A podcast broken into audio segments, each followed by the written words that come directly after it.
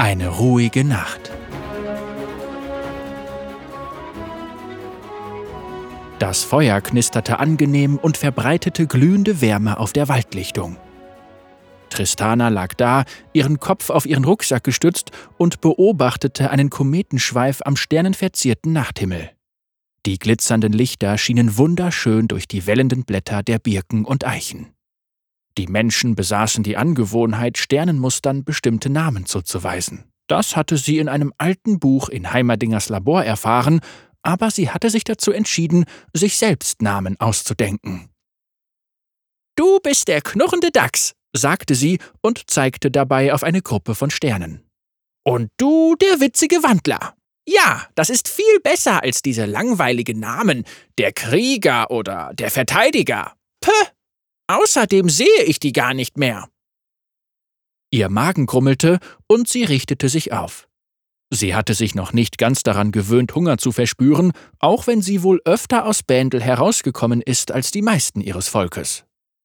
Zwei Fische hingen auf Spießen über dem Feuer, und ihr angerösteter Duft ließ ihr das Wasser im Mund zusammenlaufen. Die beiden hatte sie vor kurzem im Fluss westlich ihres Lagers mit einem einzigen, ungewohnt sorgfältig platzierten Schuss aus ihrer Kanone erlegt. Kein schlechter Beweis für ihre Treffsicherheit, auch wenn das sehr nach Eigenlob klang. Wie schade, dass niemand dabei war. Sie lehnte sich vor und tätschelte auf dem polierten Drachenholz ihrer hervorragend angefertigten Kanone herum.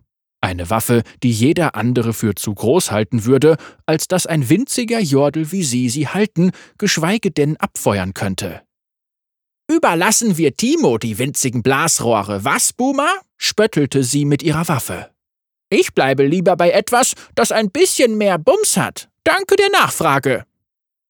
Das Feuer loderte innerhalb eines Steinrings auf. Dank eines speziellen Pulvers, das sie zum Anzünden verwendet hatte, glühten die Flammen in einem himmelblauen Licht. Nun wusste sie genau, wie viel davon sie brauchen würde, nachdem sie und ihre Augenbrauen eine schmerzhafte Begegnung mit einem Lagerfeuer in den Hochlanden hatten.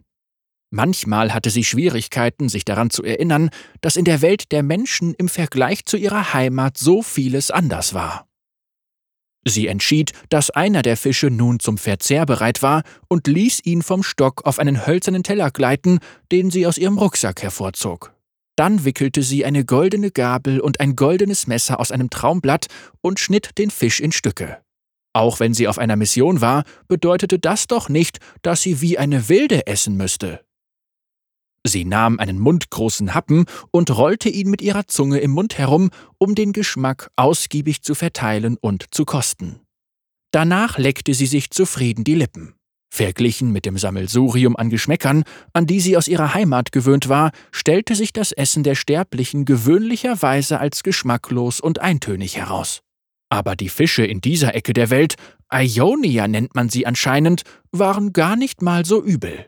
Vielleicht war es die Magie, die jedes Element der Umgebung erfüllte, die ihnen das gewisse Etwas gab.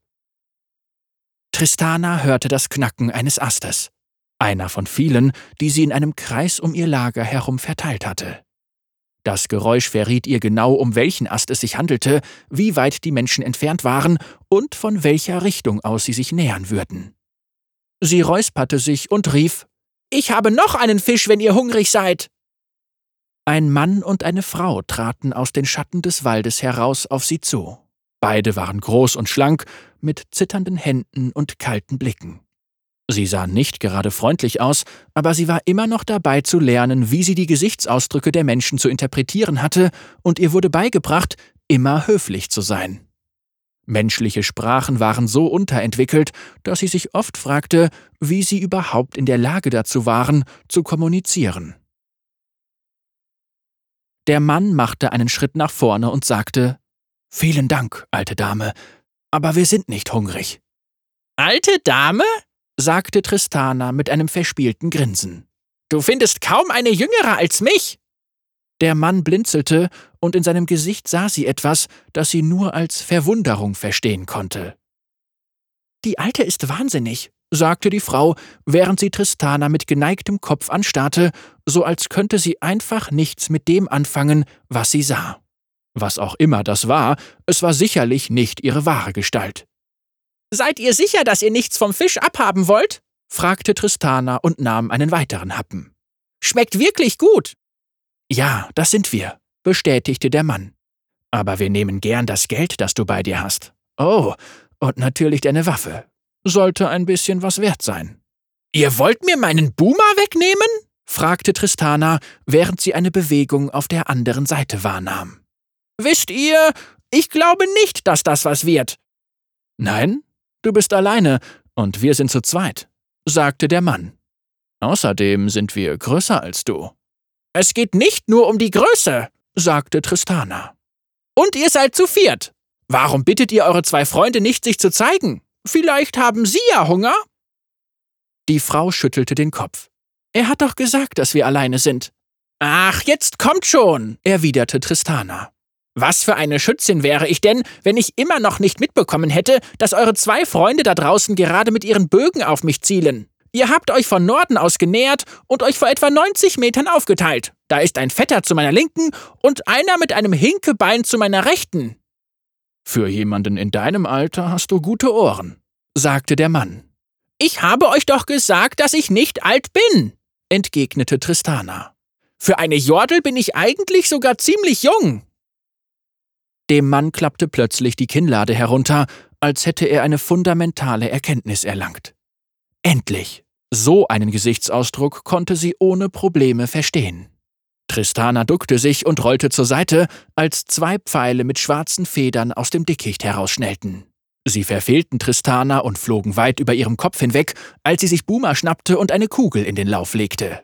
Diese feuerte sie in die Büsche zu ihrer Rechten und wurde mit einem schmerzerfüllten Schrei belohnt.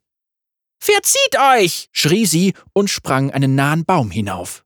Sie landete auf einem Ast, der etwa auf halber Höhe seines Stammes hing. Ein weiterer Pfeil flog in ihre Richtung und landete nur eine Handbreit neben ihr in der Rinde des Baumes. Hey, für einen Menschen bist du ziemlich schnell, sagte sie, als sie Buma mit einer weiteren Ladung Geschosse versah. Als der Schütze aus dem Busch herauslugte, sprang sie zu einem weiteren Ast. Es war der Fette, was die Sache beinahe zu einfach werden ließ. Tristana sprang mit einem Salto nach dem anderen von Baum zu Baum und feuerte zwei weitere Ladungen ab. Beide Schüsse trafen den Mann in seinen fleischigen Waden, wodurch er heulend zusammenbrach und seinen Pfeil geradeaus in die Luft schoss.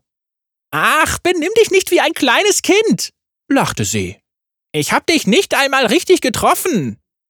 Tristana landete neben ihrem Lagerfeuer, als die beiden Menschen, auf die sie zuerst getroffen war, mit gezogenen Klingen auf sie zustürmten.